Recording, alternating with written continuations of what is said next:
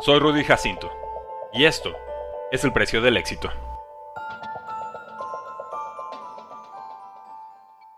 Los deportes pueden unir a cualquier país.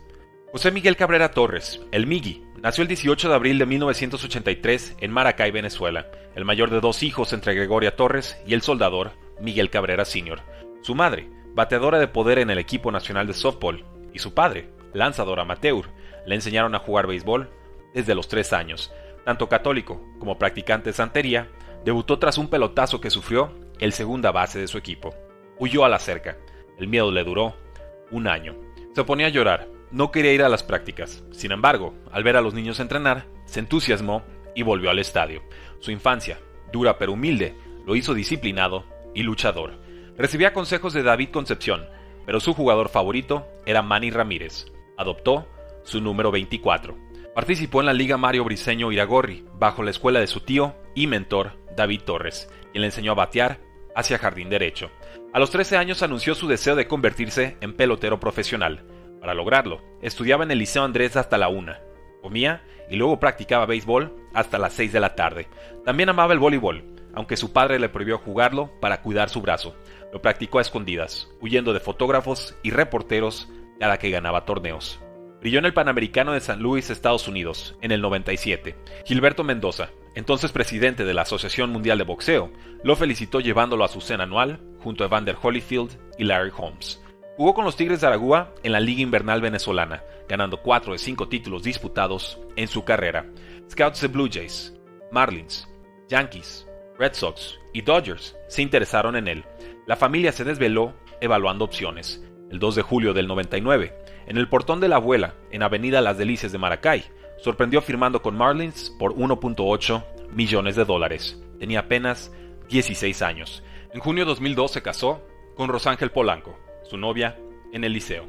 Un año después, tras destrozar a la competencia en su cuarto año de ligas menores, debutó contra Rays en las grandes ligas. Con 20 años recién cumplidos, llegó a batear empatado en la novena entrada con dos hombres en circulación. Se fue con out. Fue abucheado. Respondió con home run de la victoria en el onceavo inning. Limpiaba bases con su bat. En postemporada, impulsó tres carreras contra Giants, además de seis carreras impulsadas y tres home runs contra Cubs. Ante Yankees en la Serie Mundial, el pitcher Roger Clemens lanzó bola rápida de 92 millas por hora cerca de su barbilla. La esquivó. Luego, lo miró en señal de desafío. Strike. Strike. Bola. Foul. Foul. Al séptimo picheo, conectó home run de dos carreras. Miami fue campeón en seis juegos. En 2004 fue outfielder de tiempo completo. Logró más de 30 home runs las siguientes dos campañas, el más joven en la historia de la MLB en conseguirlo. 2006 representó a Venezuela en el Clásico Mundial de Béisbol. Acabaron séptimos en el torneo. Disputó el título de bateo hasta la última jornada. Terminó segundo detrás del shortstop Freddy Sánchez de Pirates. 2007 fue el tercero más joven de la historia, con 500 carreras impulsadas.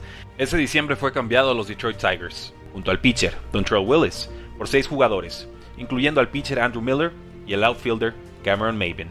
Tras firmar por 8 años y más de 152 millones de dólares, pasó de tercera a primera base.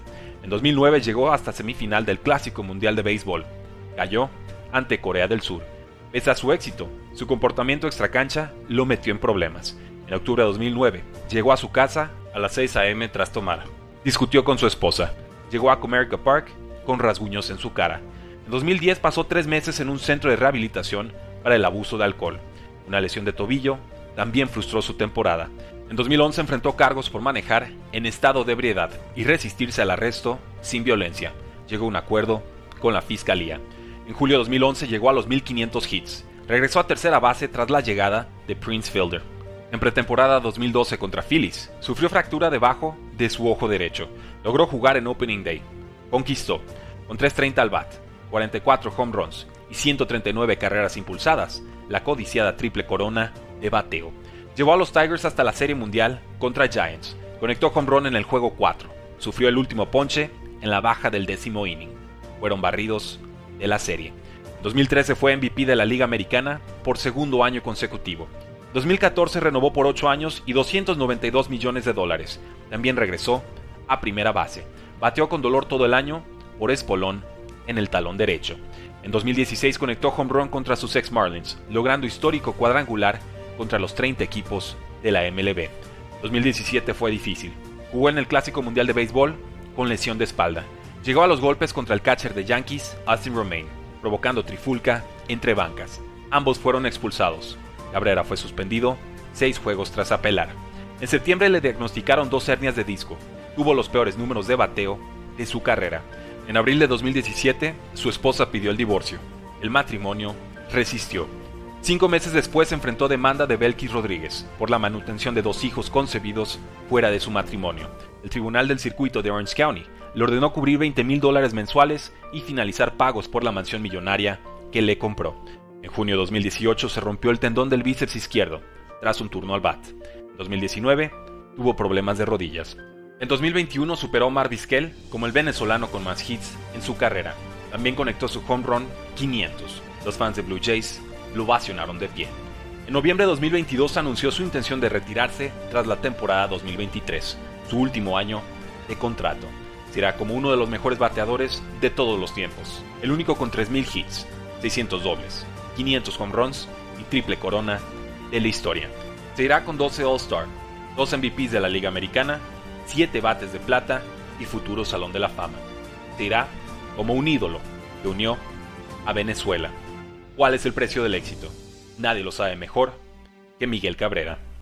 Únete al precio del fantasy, tu arma secreta en fantasy football, rankings globales y posicionales para dominar tu fantasy draft, waivers semanales para tomar a los mejores jugadores disponibles, dynasty rankings para dominar tus ligas por años. Y chat de Telegram para resolver todas tus dudas en tiempo real.